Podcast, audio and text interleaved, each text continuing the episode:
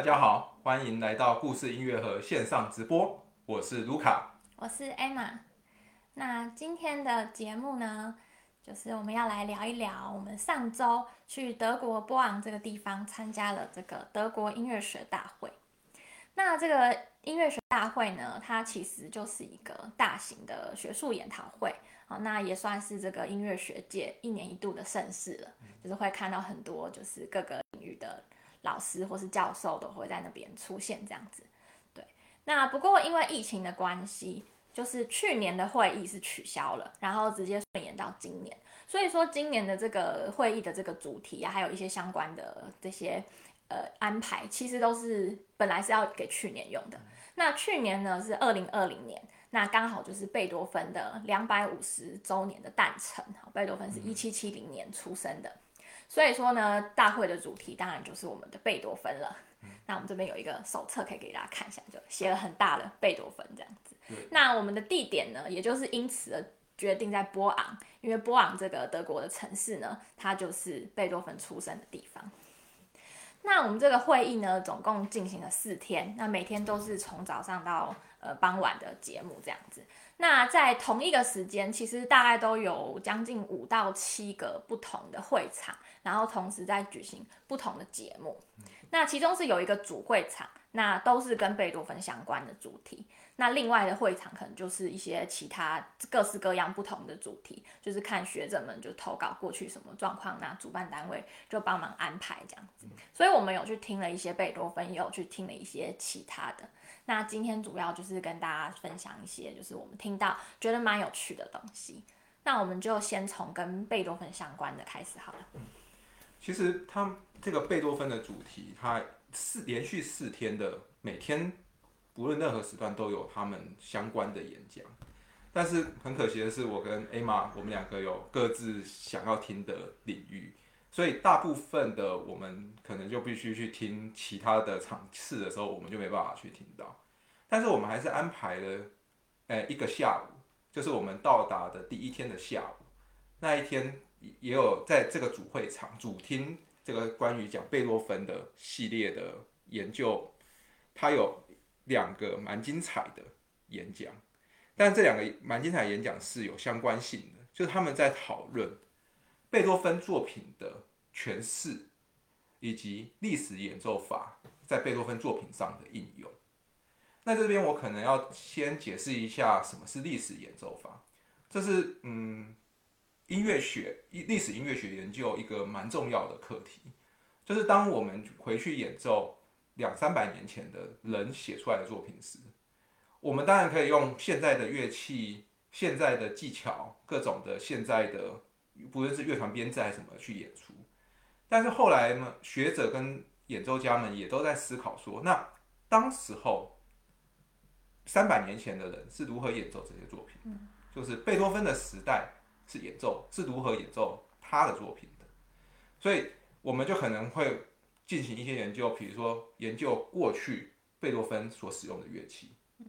那就如同 Emma 之前有一集在讲关于，诶大键琴、古钢琴跟钢琴这些键盘乐器作品不同的一个研究一样。那比如说对巴哈的作品来而言，你要用历史演奏法的思路去演奏的话，那就不可能使用钢琴。那因为那个时候还没有钢琴。然后可能只能使用大键琴啊、管风琴跟古钢琴演出，对，这就是一个很重要的例子，就是呃，在三百年前，我们要考虑当下的时空环境，他们有使用什么，然后我们去重建。另外有一个很明显的例子，比如说是小提琴的弓，我们现代小提琴使用的现代弓，跟更早时候两百年前、哎三百年前巴哈、莫扎特那个年代的弓，还是有所不同。那那时候弓跟现在的弓不一样，它产生出来的声音应该会跟现在的演奏家演出来的不一样，而且他们能使用的技法可能也不一样。比如说像跳弓这样子的一个技巧，在巴洛克弓上的使用，可能就跟现代弓是不一样，而且他们产生的音响效果是不同。那除此之外，除了乐器的原因之外，我们还可以看到有什么？比如说交响曲、交响曲啊，乐团的编制。在早期，可能并不像现在交响乐团都是百人编制这样。那少人编制，比如说四五十个人就组成了一个乐团，古典时期的乐团，巴洛克时期的乐团。那这么少，在这么少的人数下，那么当时会产生什么样的影响？显然也会跟现在不一样。那所以历史演奏法的人就可以研研究这些各种的呃的相关资讯，其他还有什么调律啊，还有什么嗯，比如说那时候使用的呃乐器的器材的扬长弦这种问题，那从这些不同的角度去研究出来的这个演奏的方法，他们如何去重建那时候的声音，就成为了现在其实是历史音乐学研究一个蛮重要的主题。而且是不论是学者方面还是演奏家都会很有兴趣，然后他们研究出来的这些理论呢，也已经可以很很好的应用在比如说古乐的演奏上。对，我觉得像我去学这个大键琴，其实就是这个整个研究的一个成果的展现。因为像最早的人，就也不能说最早，就可能五十年前或是一百年前的人，他们都会觉得，哎，反正现在就是有钢琴，我们所有东西在钢琴上弹就可以了。可是当这个音乐学的研究慢慢的就是去，哎，往这个历史音乐演奏的方向去想的时候，那就会出现了，哎，我们应该要试试看大键琴的声音啊，诸如此类的声音。那这样子的一个发展就。到后来，就是在像很多的音乐院都会有这个古乐系，然后会有不同的这个古时候的乐器可以来做主修，然后让大家去学习，然后去演奏。我觉得这就是一个音乐学的这个学术研究跟这个音乐家在非常的实践的方面上一个很好结合的例子。嗯，那关于历史演奏法这个主题，我们在这个波昂的这个学呃音乐学学术大会上又听到了什么？那就是现在在德国有一个教授，他带领的一个呃研究计划，他在尝试重新建立贝多芬时代贝多芬作品的声响效果，而且他是用非常科学的方式去进行的。那个就是把物理学里面的声响学的思路应用在与音乐学做结合，然后应用在这样的研究上。对，我记得那时候就是大家都很印象深刻，就是他的那个那个演讲的那个那个叫什么？PPT 的那个幻灯片出来的时候，全部都是一些统计数字啊，然后一些看起来很复杂的计算这样子，科学图表，对对对对对，然后就让我们感觉跟传统那种好像那个人文学科的这个场场地里面会出现的那种就是图案完全不一样这样。那很有意思的是，这个教授他的思路是，他还要考虑。三百年前、两百年前的建筑结构，简单讲，就是那个时候的音乐厅，并不像我们现在台湾，比如国家音乐厅，它有做很好的隔音，做很好的那个回音处理的一个结构的建造。所以那个时代的音乐厅或歌剧院，他们的那个声响效果，跟现在我们在音乐这种专业音乐厅里面听到是有很大的差距的。那他在把。这个建筑造成的影响效果带进这个研究里面，然后结合我刚才前面讲的关于历史演奏法，我们去思考那个时候的人演奏出来的乐音乐是怎么样的，再配合他所准备的这一大堆，嗯，建筑学、声响学上面的架构之后，他是能帮我们去理解说，两百年前、三百年前的人们听到贝多芬演出的时候的，比如说音量是。跟现在有差距多少？比如说那个年代的乐器，可能音量整体上来讲是比现在乐器还要弱一点的。然后比如说乐团编制比较小，所以当然音量也比我们现在的诶管弦乐团标准化交响乐团还要小。但是因为比如说那个时候的场地没有在控制回音的效果，或者是那个回音的效果差，然后比如说这些嗯，可能其他的建筑方面的因素。它就变成说，其实这个整体音音量，那那个教授的一个结论就是，那个整体的音量其实并不会比现在在专业的交响，诶呃音乐厅里面的交响乐团演出来的弱多少。对，我觉得这是一个很好的一个新的思考方式，因为以前我们都很在乎的去看说，我们主动来讲，我们可以发出多少声音，然后就说古古乐都比较小声，以前的编制都比较小，所以如果我们用的太大声，或是编制太大，感觉就好像不是符合当时的状况。可是我们都是去考虑到输出的那个方面，而没有考虑到就是输入的那个方面，就是我的意思是说，就是观众接收的那个状态。所以他现在把这个呃音响的这个场地的问题，就是加进去考虑之后，就是不只是当时的乐器到底可以发出多少音量，而是观众他主观的接收到了多少的音量，也把它算进去。我觉得这是一个就是蛮蛮好的一个一个思考方式，就让我们不会说只是单一方面的以为说哦以前一定比较小、比较弱、比较呃怎么样，而是就是说事实上可能在一个主观感受的一个饱满度来讲。说不定古时候用三十个人的乐团在小的场地，跟我们现在用一百个人的乐团在大的场地，是可以做到类似的声响效果。当然，可能音色或其他的，那就会有一些不同。当然，这个教授的研究他还没有完成，他们似乎还有很多不同的主题，他们要诶的的目标要去测试。我觉得他们的研究成果应该会是非常有意思的。但是，在让我觉得更有意思就是，显然音乐学。跟科学的研究也是可以非常的契合，他们这是一个非常好的一个跨领域的一个典范吧。因为我认为这样子可以帮助我们未来历史音乐学研究在更往下一步发展。而且我觉得他们的研究成果，像他刚才的一个这个小的一个结论，就是那时候的音响效果感觉不会比现在还要弱多少。嗯，那这样当我们回去研究那时候的人写下来的一些关于，比如说听音乐会的感受。我们可能就要跟以前的想法是不同，因为我们以前带有着说哦，现在的声音比较大声，以前声音比较小声，所以我们去解读文献的时候，就会觉得以前人讲大声，其实可能对我们来讲是小声，但其实不一定，但不一定，对，看起来是这样的结果。嗯嗯。好，那这个就是我们觉得很有意思的，在第一天的时候的下午就听到了这一个，觉得算是以音乐学来讲。是一个蛮新的一个蛮好的发展的一个研究嘛。那接下来我们第二天呢，我们就去听了跟我们研究有相关，然后我们很有兴趣的主题。那我们第二天呢是第二天的下午，我们是一整个下午都待在一一个会场。那那个会场呢，它就是一整个下午都讨论一个主题，然后那就是关于这个乐谱抄写员的研究。好，这个乐谱抄写员研究，就乍听之下好像就是很偏门的东西这样子，但是其实这个研究方式或是这个小小的领域，事实上在某一些的音乐研究里面是有一定的重要性的。那最主要的关系是这样子，就是呃，假设我们有一首曲子，那它一定是古时候的音乐家写下来了，然后流传到我们现在，所以我们知道说，哦，当时有这么一首曲子这样子，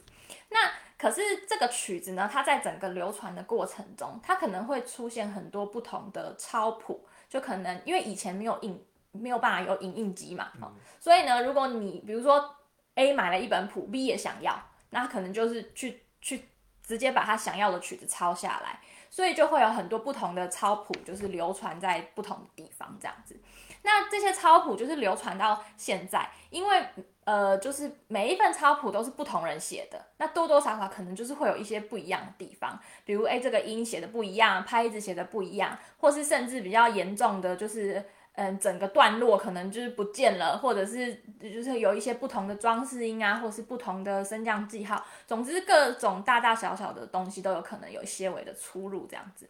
那在这个时候，我们要怎么去判断说，到底哪一份超谱是比较真实的，或者是？真实的意思是说比较接近那个作曲家本人的意思。就我们假设我们在你就拿呃还是拿巴哈当例子好，就是个很好的例子，就是他的一个曲子出来，那可能有很多不同的抄谱都长不太一样。那我们要怎么确定说哪一份谱是比较接近巴哈原本的意思？然后哪一些谱可能其实是转了好多首，然后可能都抄错了，就是漏，就是可能就不小心抄错，或是有人就觉得不好听给他改掉，也是有可能。所以就是其实呃这个抄谱的研究对我们来讲是很重要的。那我就是说回来说，我们要怎么去决定哪一份谱是比较接近巴哈的，那我们去解密，就是这份谱到底是谁抄的这个问题，就会变得很关键。因为假设我们可以去知道说，哎，这一份谱好是巴哈的学生抄的，那这样子是不是代表他可能离巴哈这个中心点，我们所想希望的这个中心点就比较近？因为巴哈甚至也有可能看过这个学生抄抄的这份谱，或者是如果那个时候他就抄错，那巴哈可能就会跟他讲，对不对？那或而且很有可能就是为什么学生要抄谱，就是因为当时他们上课要用，好，所以说巴哈可能真的有用过那份谱帮他学生上课。那在这种情况下，我们就可以呃比较能够相信说这份谱抄的内容可能是比较接近巴哈原始的意思。但如果说今天有另外一份谱，然后我们研究出来发现，哎，这个抄谱产生的年代已经是假设巴哈死掉后五十年了。那他可能就是转手过很多次，就是我一个人抄一个人，再这样往下抄下去的。那这样子，他离巴哈这个中心点就比较远。那这份谱的参考价值，然后从我们这个观点上就会比较低一点。嗯，对，所以这其实就是呃，这个研究抄谱一个很重要的原因。嗯，当然，抄谱员其实也不只只是学生啊，比如说在宫廷里面会有专业的抄谱员，那这个人他可能。十个十个作曲家的谱都是他抄的，比如在维也纳，那个人可能就莫扎特的谱也抄，海顿的谱也抄。那比如说在这时候呢，我们就可以使用比如说笔迹的鉴定这个方法来判断说，OK，这个超谱人是谁？我们可以透过很多不同的谱，比如说搞不好莫扎特、海顿都各有一份谱，是笔迹完全一样的，那显然就是有同一位超谱员所抄。所以这也可以透过。不论是笔记研究，或者是我们对超谱员本身本人做研究，去了解那个谱的一个发展，呃，或者是它，呃，发展的脉络，或者是这个作品去怎么演出的一个脉络。我想这个是近年来我们对于说一个乐谱它是怎么形成的，这个乐谱它如何使用，它如何出版，然后这个作品它是怎么首演的，都可以使用这样子的一个研究来做辅助的证。所以说，其实在这整个研究的逻辑里面，可能最重要的事情。不是说我去研究每一个抄谱员哦，他几他他是谁，然后他做过什么事情，他生几个小孩，这种就是 关于他比较本人的研究，就可能还好，因为这个人他可能也不是什么作曲家或是怎么样啊，也有可能是，但不一定。但比较重要的事情是，就像刚才卢卡讲的，如果我们能够确定哦，这一份谱、两份谱、三份谱是同一个人抄的，我们是不是就可以帮帮他定年？因为假设在一个状况下，我们手上有三份谱。好，然后呃，我们可以确定说这是同一个人抄的。那可能在其中一份谱，哎，我们就有用可以用其他的方法去定出年代，比如说我们看它的纸是什么时候制造的，或是这上面有写日期。对，搞不好上面有写日期，或是搞不好这一份谱，哎，呃，我们确定这个作曲家是谁。好，那我们确定这份谱是什么，这首曲子是什么时候做出来的？那抄谱不可能在曲子形成之前，嗯就是。呃，就就出来了嘛，一定是先作曲家做好了谱之后，呃，做好了音乐之后，我们才有抄谱，所以我们就可以去把那个年代定出来。那当这个刚才说到这三份谱里面，或是甚至更多，有一份谱已经被确定年代的话，那其他的就有一个这个可以参考跟依据的方向。所以这样我们就可以越来越多的把这个不同份的抄谱的定年去定出来。那定年其实就是对于我们去追溯这个谱到底跟那个作曲家离得近还是远，一个很重要的依据。那不过我觉得在这整场这个这个专题里面的蛮一个很有趣的地方，就是呃这整场的节目其实就是有蛮多不同的研究机构，然后上去报告自己的领域里面关于这个超谱员研究的一些成果或是方法。那其实大家使用的方法都大同小异，就是把已经有的抄谱里面可能有一些形状啊，或是一些比较有特色的笔迹，好来把它把它抓出来，然后再用这个去跟另外一份谱去对比，这样子。所以就是蛮多的研究都会有一些就是嗯一些目录或是相关的东西，然后写说哦，比如说巴哈抄谱员一号。它可能它的高音谱长这样啊，中音谱长这样，低音谱长那样。好，那二号好是长怎么样？它写出来的是什么？然后每一个把它列出来。那这样子的话呢，如果今天我拿到了一份呃不知道是什么东西的草谱，我就可以拿它来对这个已有的这个目录，说，哎，它可能是比较接近是哪一个草谱原抄的这样子。那间接的可能就可以更知道呃我手上这份谱的一些相关的资讯。那一天我们听到了至少七个吧不同的这些研究机构的报告，这每一个机构都是一个作曲家的的的专门研究，比如说什么韩德尔啊、海顿啊，当然也有巴哈，那他们都有一个很完整系统的关于这些笔记的一个整理，或者是正在进行中，他们想要把这个笔记给整理出来，因为他因为这个说真的，这个是蛮重要的，不论是谁。他不论是这个作者的作曲家的本身的手稿的笔记，还是抄谱员的笔记，都会使用这样子的一个方法去重整出来，去研究他们每一个人如何写高音谱记号啊，如何写如何去写他们的休止符或者是什么其他的，这样子当我们要使用的时候就非常方便，去如何去辨别出一份谱是谁写的。所以那一天可以说主要前面演讲的，哎。各个讲题的脉络大概是这样，那也就呈现现在一个音乐学研究跟这个对于乐谱，不论是它出版还是定年的研究，都会使用这样子一个，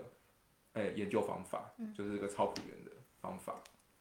但是那一天最最最精彩的，其实是在最后一个专题演讲。那这个，我觉得我们的主办那个主办单位其实也非常的厉害，他去请到了一个完全不是音乐学领域专业的学者来跟我们做一个演讲。那那个学者呢，他本人的这个专长就是笔记文字的研究。那就是说，他主要是他带领的有一项这个研究工作呢，就是呃会去帮忙他的可能是客户或是一些研究相关的资料。帮他们去辨别，比如说一个银行的签账单的签名的到底是真的还是伪造的，或是就是一些相关的东西，就是比较像是好像有点在抓犯罪一样的那种，就是辨别笔迹的部分这样子。对，所以那个人他其实真的完全不知道我们这些领域的研究大概是怎么样子，那他就是把他的领域的一个方法来分享给我们听。那我觉得它里面讲到一个就是很很精彩的部分，就是。我们这些音乐学的研究，好，大部分就像我刚才讲的，传统上都是去看那个形状，比如说它的高音谱记号啊、低音谱记号，或是一些比如说呃休止符怎么写啊，附点会点在哪里，就类类似像这种就是呃形状，好，然后来去对比说，哎，形状像的那就有可能是同一个人，那形状不像的可能就不同人。但是这个呃笔记研究的学者呢，就给了我们一个完全不一样的思考方向。他说：“你想想看，你自己写字，就算是同一个人写，每次写也都长有点不一样啊。那你到底要怎么，就是纯粹用形状就去判定说，哦，这个是同一个人或是不同的人？所以他提供了另外一个思考的路径，就是说，我们不要去看那个写出来的形状，而是要去观察他下笔的那个动作跟那个顺，就是方向啊，或是顺序，或者是说，诶，这个人，比如说他在这个地方，他是。”呃，有断开，还是它是连过去，还是它有就是呃又重复这样画过去这样子？那这些动作要怎么去观察呢？就是要靠那个墨水的那个深浅，因为当你在那个地方用力的话，那墨水一定会看起来稍微深一点。那如果那个地方你已经快要笔提起来的话，那颜色就会比较淡。那这真的是非常非常细微的差异。可是，就是像他这种，就是在那边研究多年的学者，真的是可以很快的就可以看出说，哦，这个人的下笔，比如说是从左到右，还右到左，然后一个圆圈是从哪里画过来的这样子。那我觉得他真的是提供了一个很新的一个，对我们音乐学研究来讲吧，应该算是蛮新的一个思考的路径这样子，对。那我觉得那天真的很有趣，因为这些音乐学者他们其实用这种传统的形状的辨别的研究，已经可能做了十几二十年了，都有可能。十年哦，可能。对啦，整个研究其实是五十年了，但是就单一的学者，可能也都已经在里面做了好几十年。那他们突然好像发现自己过去的研究方法有点有点问题的感觉，就好像没有抓到重点这样子。头放喝。对对对，然后那个整整个会场的气氛就是非常的，天哪，我们到底做了些什么这样子？当然，我觉得，呃，这些音乐学已有的研究也不是说完全不能用，或是完全没有意义，或是说做出来的东西都全错。可是显然就是呃，我们可能在某些地方遇到了瓶颈，确实是需要这样一个新的思路来去帮忙辅佐，或是说有更更多的研究成果可以出来这样子。所以我觉得其实那场真的是也让我们觉得说，哦，学到了一个很新的东西，而且是跟着这些很厉害的一线的学者们一起学到了一个我们都不会的一个新的东西。甚至我觉得其中一位学者是说，嗯，其中一位学者就是巴哈研究的代表，他出来报告的。他在听完最后这一位学者报告之后呢，他觉得或许这位新诶这个新的研究方法可以再拿回来检视我们既有对巴哈研究的笔记的一个研究，在做一个更好的改良，或者是在更好的一个发展吧。这个真的是很令人启发。就其实搞不好接下来相关研究的学者都会在都会顺着这个脉络去做一些修正，修正。对，或许我们期待二十年后的大会，然后就发现，哎，所有东西就是以前找出来的都不对，因为我们用了一个新的方法，就是去帮这些笔记做新的一个解释，这样子，所以就蛮期待的，看看后后续的发展。对，可以想象接下来的几年，搞不好这相关的议题还会持续发酵吧。嗯对，在音乐学的相关的学术会议讨论。那接下来我们还有一个也是很有意思，在我们第三天的时候听到的一个演讲，就是它也算是启发了我们一些新的想法吧。就是也同样也还是历史音乐学的研究，但是他们使用了一些新的呃档案资料来做研究，那就是。有一有一位学者，呃，有几个学者，他们在进行一个计划，是他们要使用音乐厅保留下来的，就是过去演奏过的曲目的记录来做研究。这些所谓的呃音乐厅演奏曲目的记录，就是比如说，我们可以跟国家音乐厅问，你们从开馆至今到现在，你们办了哪些音乐会？然后那些音乐会上有什么样的曲目，演了谁的曲目，这些东西应该都会被做成档案，保存在一个音乐厅里面。然后我们就可以去找这些档案里面，看他们，比如说今天演出了哪些作品，贝多芬、海顿、莫扎特，然后明天演奏了什么，这样子来看一个趋势跟脉络，甚至结合了量化的研究，就是去统计谁的作品被演奏了多少次。谁的作品在，比如说几年之内被频繁演出，或者是几年之后完全没演出，这样，这样就可以看出一个很有意思的趋势。因为我觉得这这是一个就是市场的调查，有点这个感觉。因为一定音乐厅要赚钱嘛，希望很多观众可以吸引多一点人来听，所以一定是受欢迎的曲目会被多演的，不受欢迎的曲目就少演。这应该是一个基本的趋势，一定是这样。所以透过就是看这个音乐厅的曲目，我们就可以去看出，哎，当时的人他到底到到底当时的人们最喜欢哪一些曲子这样子。而这位教授呢，他现在做着手进行的是针对德国与法国的音乐厅在十九世纪的时候历年的演出曲目的研究。所以他找了在德国找了两个，一个是莱比锡的布商大厦，因为那个是可能最早的一个市民音乐厅。所以他拥有最多的这个历史演奏曲目的记录，然后另外一个是柏林的柏林爱乐厅吗？对，然后再加上两个法国的音乐厅，然后针对他们在十九世纪是同一个年代，大概一八三零年代到一八八零年代这五十年间的曲目做比较。那同样的，这个也是采用的，通常我们人文学科采用直化的研究方法比较多。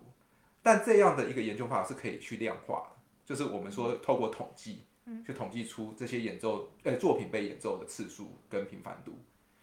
那很有意思的是，它呈现的那个图表上面显示，在整个十九世纪，不论在德国或法国，德国的音乐家的作品是比较受欢迎的，尤其是交响曲跟协奏曲的这两种曲，哎，这种乐乐曲形式的作品上，在法国。贝多芬 是那两个音乐厅里面最受欢迎的音乐家，他的作品也是被演奏次数最多，然后演奏最多的的作品好像是《命运交响曲》，这呈现了一个非常有意思的一个现象，就是显然那个时候法国人虽然有自己的音乐家，或者是更早法国也有很多有名的音乐家，在但在十九世纪中叶的时候，德国的音乐家是声名远播，在欧洲声名远播，然后受很多人喜欢的。那除了贝多芬之外，莫扎特、海顿也是在法国，甚至孟德尔颂、舒曼那个年代还在还活着的这两位音乐家，也都在法国被频繁的演出。这都可以看到，那个时候就是一个德国音乐家称霸欧洲的一个现象吧。但是这整个的数据，在一八七零年以后整个改变了。从他那个从那位教授的报告上面可以看到，一八七零年之后，德国音乐家在法国音乐厅的占比，从六十趴整整下降到了三十趴。所以一八七零年是发生了什么事情？那就是因为一八七年发生的普法战争，而法国战败了。而在那之后呢，德国的音乐，德国音乐家的作品，显然在法国就成为了一个比较不受欢迎的对象。一个可能是，我觉得这是政治上的一个因素。虽然说我们可能很很很自然的理解说，哦，我们发生了这样一个战争，有点民族情仇的，这个显然会下降，好像是很自然的。但现在我们又有一个更明确的，就是这样子的，针对音乐厅，呃，表演曲目的记录来做研究的话，我们就有一个客观的数据是可以来证明的。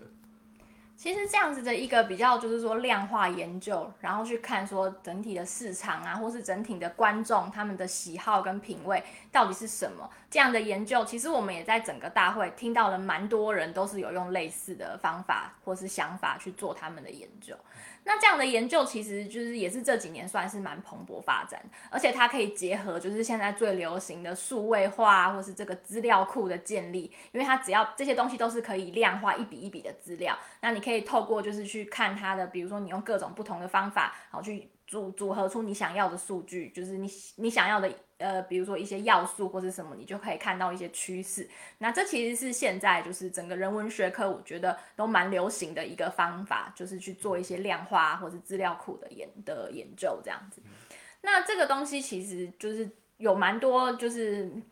蛮好的地方啦。那我觉得对音乐学来讲说，就是最主要的话，因为我们传统的研究都是。把这个中心放在作曲家身上，好，那从这个不同的作曲家之间的关系，然后再去建构出我们整个一个音乐史的书写。所以其实讲起来，它比较是就是点状，然后线性的这样子的一个描述。这是传统的。对，传统的音乐史书写是比较这个样子。那但是呢，就是嗯，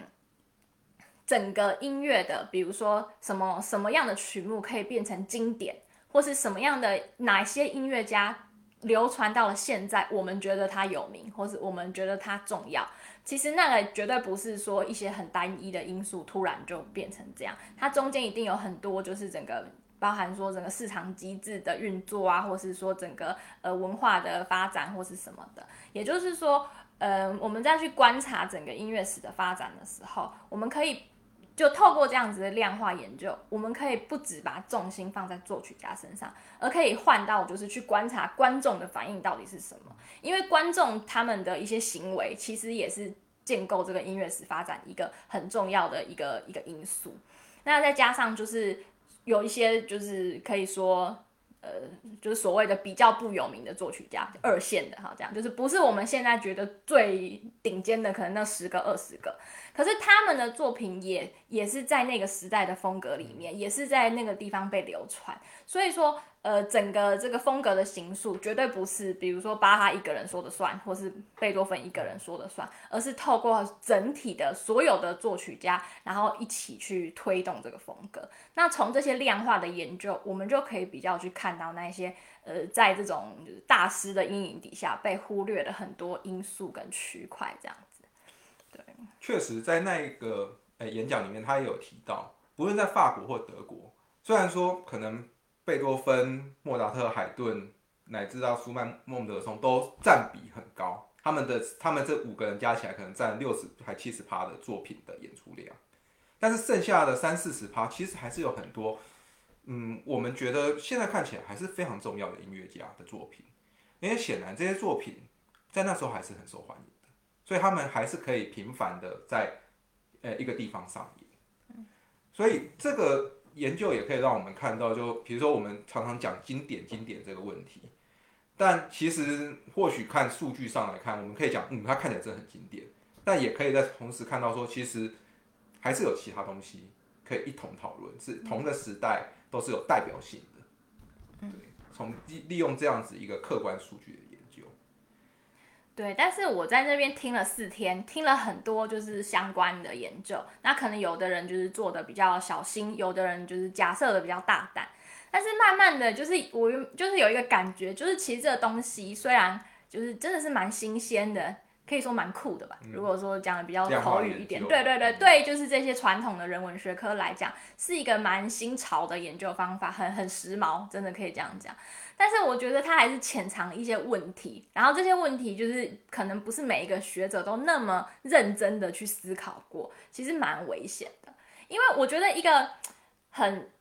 直觉的感觉就会说啊，我们现在做量化研究，感觉上就是。怎么说？就是好像它是很客观的数据嘛。我演了一场就是一场，演了一首就是一首。我统计出来的东西是非常的客观。可是实际上这事情很多时候没有办法这么的像我们想象的这么美好。比方一个最就是怎么讲很直接的问题，就是比如说音乐会的曲目，在一个音乐厅里面，可能有某几年的资料就不见了，这是会发生的嘛？那你在统计的时候就会有一些洞出现，这样子，那你怎么办？有办法去保证说你出来的那个资料是完全的符合整体的状况，这样子？或者是我觉得还可以考量一个是，比如说可能要加上，比如说音乐厅票房的记录，嗯，因为有可能比如说贝多芬的作品很诶很常被演出，但他其实卖的票房都不好，因为听腻了，只是因为。也音乐厅爱演，或者是比如说里面的总监觉得我就是要演贝多芬这样子，不管你观众可能就算票房只卖了一半，但是搞不好里面有一些的票房很顶尖的，全卖光那种票房，他演出的反而是一个，并不是那么有名的一个音乐家作品，所以这显然这个量化研究要再做的更客观，或者是能更作为一个证明，它需要在更多的辅助，而不只只是现在这样的一个方法。对，而且其实它里面还有很多细节是没有办法很，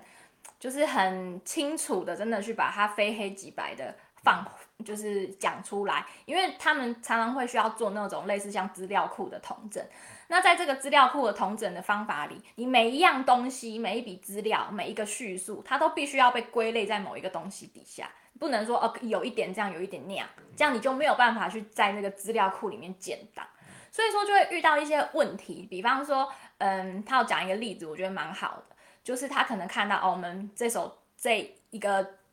呃音乐会，假设演了一首贝多芬，啊，演了一首莫扎特，好假设，那可是我们没有办法确定说他到底是演了一整首的交响曲，还是只演了一个乐章。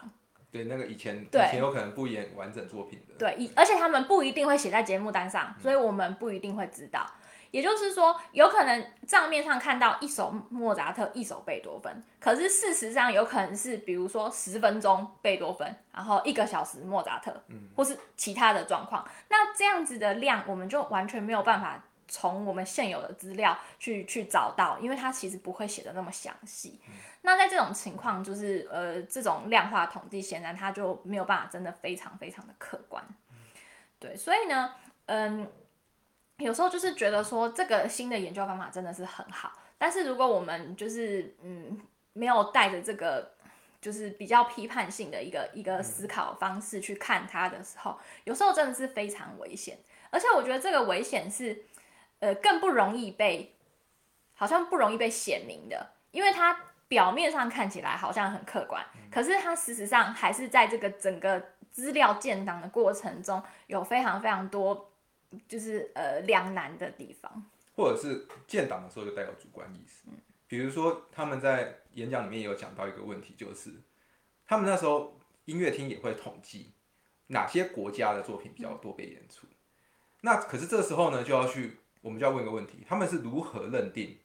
那个作曲家的国籍？嗯，这就要牵扯到比如那个时候的一些政治，比如说肖邦，肖邦他该被说是哪一国人？我们直觉都说他是波兰人，可是其实这有点没有，其实是十九世纪的年代的时候，波兰是灭国的，没有地图上是没有波兰这个国家的。嗯，然后而且那个时候，肖邦本人或者是肖邦本人都是在法国演出比较多的。他其实就是在巴黎附近活动，而且事实上他的父亲就是法国人，他的父亲是法国的那个外交官吧，然后反正就到波兰，然后娶了一个波兰太太，但事实上就是他的家系可以说其实是法国人。那对，所以肖邦的作品当被演出的时候呢，我们该给他归为波兰人的作品，嗯还是法国人呢？尤其是以当时的人的眼光是怎么看这件事情。还有就是，比如说莫扎特、海顿，到底要算是奥地利还是属于德国？这是 那个年代一个国家的问题。所以从这里面我们会看到一部分，这可以反映十九世纪的一些人们怎么欧洲人怎么思考国籍的问题，这个蛮蛮有意思，这这是非常有有意思的一个资料，可以提供我们做其他研究做。但另一方面就是，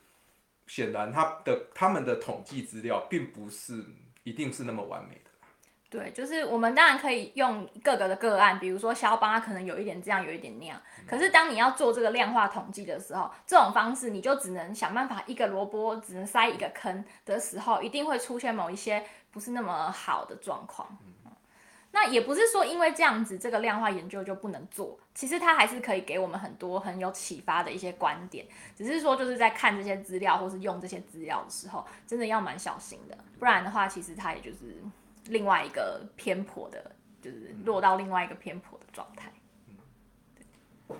好，那我们今天，我们虽然说今天只讲了这三大主题啊，三个我们觉得很有意思的跟大家分享。那其他的呢，因为我们觉得实在是可能太偏门了，对大部分并不是主修音乐学的观众来讲，可能是会会会会需要花很多时间做额外的解释。那当然，在这整个学术会议上，不止这些，其实也有一部分关于民族音乐的研究。那还有一部分关于什么呃音乐心理学的，这其实在那里面都有，但是因为我们两个并不是主修那相关，然后我们也比较有兴趣在历史音乐学，所以今天我们主要分享我们觉得有意思的，就是跟历史音乐学比较相关的。好，那我们今天的节目内容大概就到这边结束。那在节目的最后呢，就是有一个消息要跟大家公布一下，是有关于这个我们频道未来的发展方向。那其实是这样子的，就是我们从一开始做直播到现在，大概今天是第五集了嘛。那其实我们是觉得这个直播就是蛮好玩的，那也是稍微可以跟观众互动，然后我们在准备的过程中也是学到蛮多东西的这样子。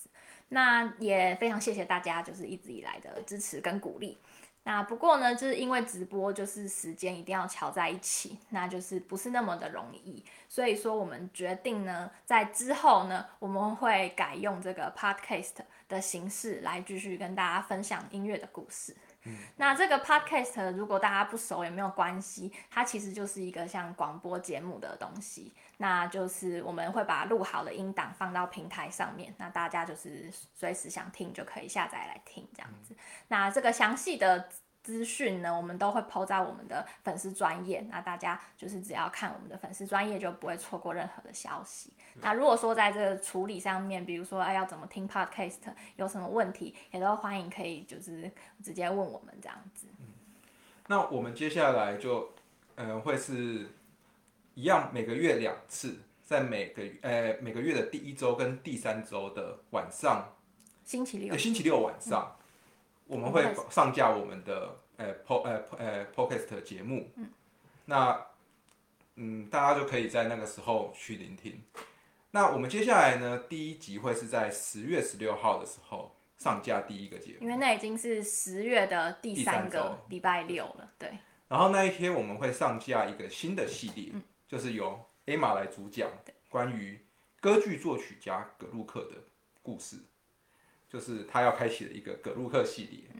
然后我在直播上面所进行的这个巴哈系列的节目呢，也全部都会在接下来的 p o c k e t 上继续讲下去。然后我们两个就会在接下来的十一月会继续上我们的